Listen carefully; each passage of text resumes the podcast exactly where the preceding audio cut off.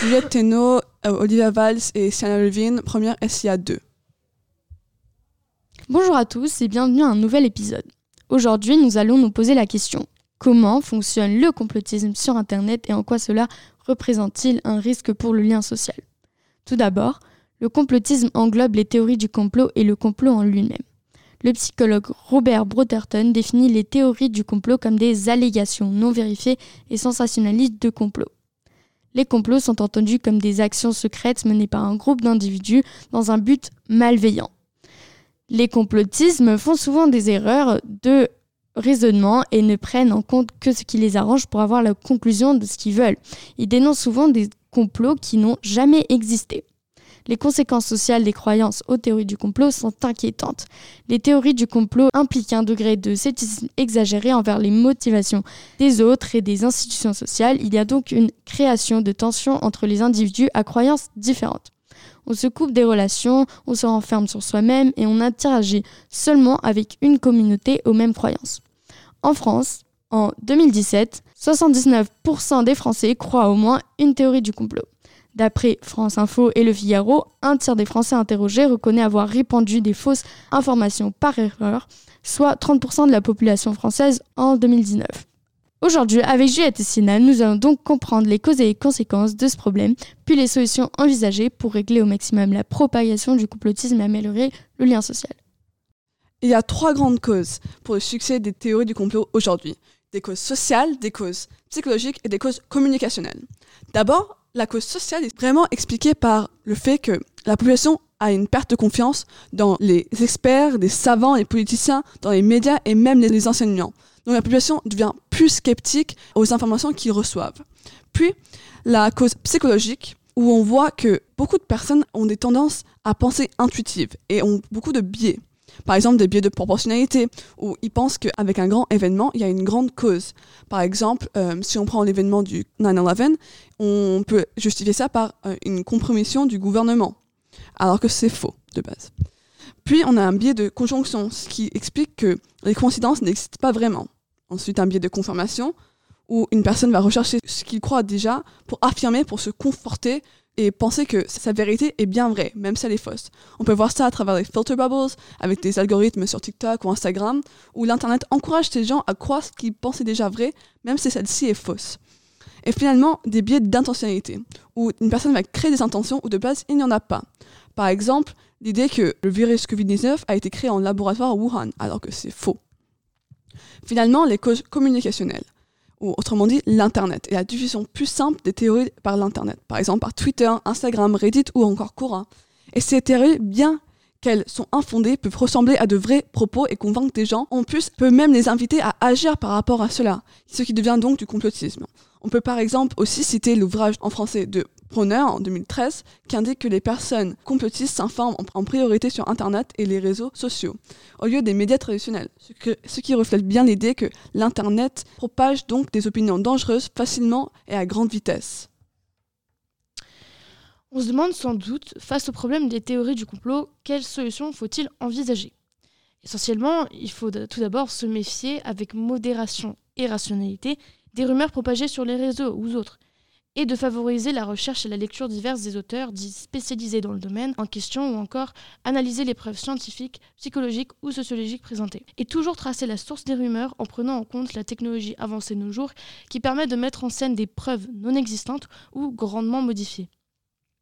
Selon Iris Boyer, secrétaire général de l'ISD, il faut professionnaliser le secteur de la vérification des faits et rendre les résultats accessibles en temps réel renforcer la, sensibilisation sur les plateformes via des partenariats avec des organismes scientifiques ou des médias faisant autorité, interagir avec une plus grande diversité de sources vérifiées, comme dit avant, pour développer leur esprit critique par défaut, et déprioriser les théories du complot dans les algorithmes de recommandation, sur TikTok par exemple, retirer les contenus complotistes justifiant à la haine et bannir et signaler aux autorités.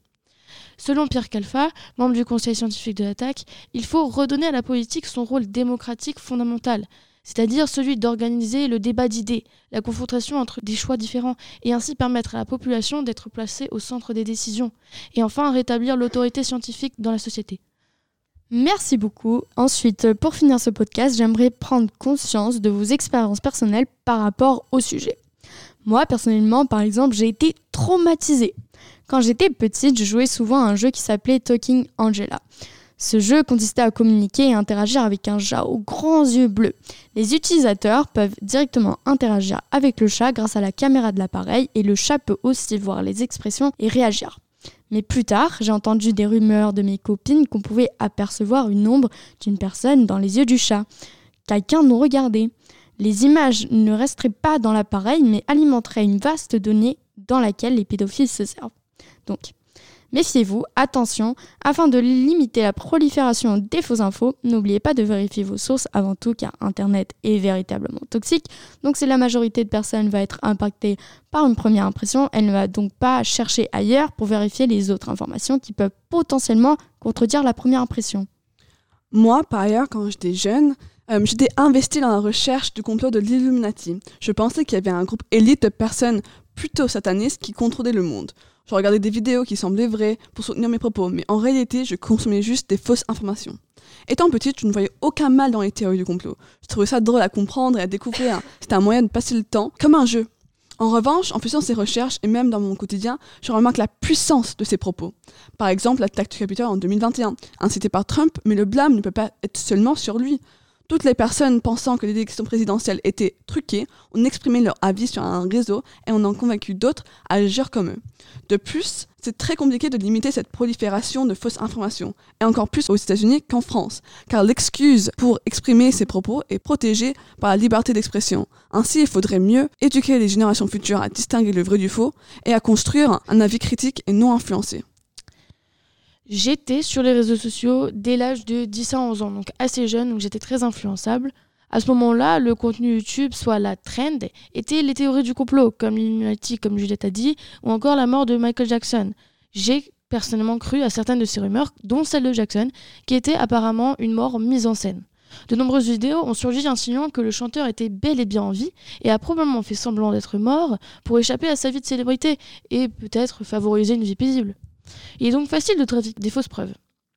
Donc peu importe le niveau national ou local, il n'y a pas d'autre solution, il faut réduire notre temps sur les réseaux sociaux et moins en dépendre. Comme par exemple, on pourrait consacrer une journée dans la semaine où nous ne consultons pas nos réseaux sociaux. Ou encore supprimer ou ne plus visiter les réseaux sociaux les plus utilisés sur notre téléphone pendant un certain temps. Personnellement, j'ai supprimé TikTok et Instagram et comme vous pouvez voir, on peut vivre sans. Je veux aussi insister sur le fait de s'engager à la lecture des journaux avec une certaine crédibilité, comme Le Monde ou Le Figaro, qui adoptent différents points de vue politiques pour ainsi développer un esprit critique plus diversifié, et par conséquent, ne plus prendre les réseaux sociaux comme source d'information primaire. Merci beaucoup. Donc, euh, pour conclure, les théories du complot et le complotisme se propagent de plus en plus dans notre société grâce aux réseaux sociaux. Les réseaux sociaux attribuent à n'importe qui une voix. C'est-à-dire qu'un individu peut propager ses idées erratiques plus facilement grâce à l'accès commode que l'Internet fournit à d'autres internautes. Ainsi, un groupe de personnes partageant des points de vue similaires, bien qu'elles peuvent être erronées, peuvent se joindre et s'amplifier. Le complotisme fonctionne donc à grande échelle avec des idées maintenant internationales et rationalisées. Ceci produit un risque pour le lien social car avec une méfiance exagérée, des accusations non vérifiées et l'isolation volontaire, l'interaction au sein d'une société va donc devenir plus violente et dévisée. L'individu ne pourra alors faire confiance ni aux médias, ni aux politiciens, ni aux experts, ni à personne, et la croissance des sources non crédibles va augmenter incroyablement et le tri du vrai et du faux se fera difficile et indéterminable. Merci d'avoir écouté. Merci. Merci.